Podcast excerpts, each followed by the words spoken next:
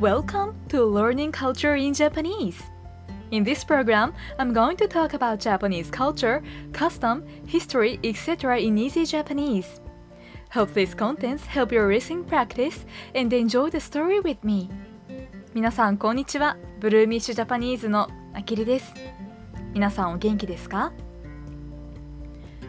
この番組では日本の文化や習慣歴史などさまざまなテーマについてお話をしています。今日はいつもと違う内容のお話をしたいと思います。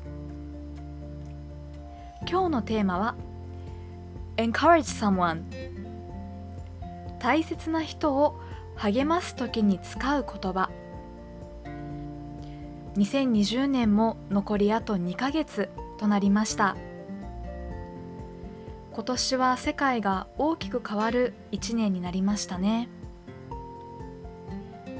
私も今年の3月から今までずっと家で仕事をしています。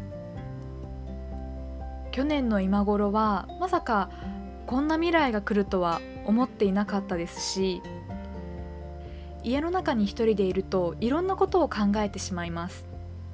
これまで当たり前だったことがもう戻ってこなかったらどうしようとかこのままずっと家族に会えなかったらどうしようとかなんだか悪い方へ悪い方へと考えてしまうようになりました。うん。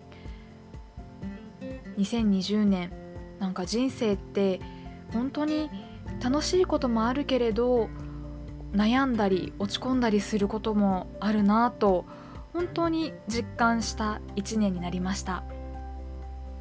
皆さんはどんな2020年だったでしょうか？コロナウイルスが関係していなくても普段生活をしていると仕事のこと恋愛のこと勉強のことこれからの人生のこといろんなことで悩んだり落ち込んだりしますよね。あー今日仕事でミスしちゃったな。とか。今日はあんまり勉強できなかったな。とか。将来何をして生きていこうかな。とか。皆さんが悩んだり何かに落ち込んだりするのと同じように皆さんの大切な友達や家族も同じように悩んだり落ち込んだりすることがあると思います。そんな時にあなたの大切な人に一言でいいので声をかけてあげられるとあなたの大切な人はきっとハッピーになるんじゃないかなと思います。今日はそんな時に使える日本語のフレーズをご紹介します。Okay. The first phrase is What's wrong? Are you alright? どうしたの?大丈夫?悩んでいそうな顔をしたり悲しい顔をしている時にどうしたの?大丈夫?と声をかけてあげましょう。The second phrase is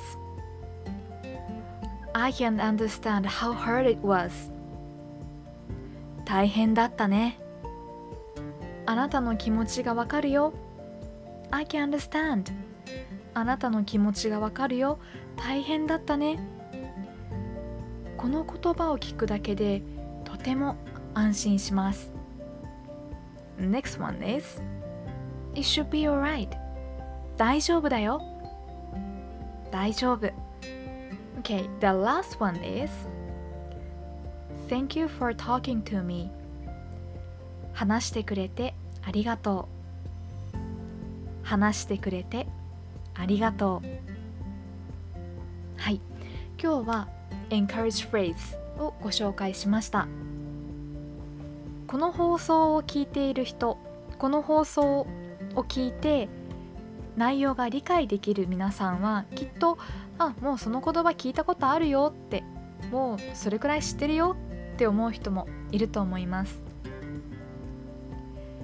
是非あなたが知っているその言葉で日本語がわかる人や日本人の友達が悲しそうな顔をしていたり落ち込んでいそうな顔をしていたら是非今日の5つのフレーズを伝えてあげてください。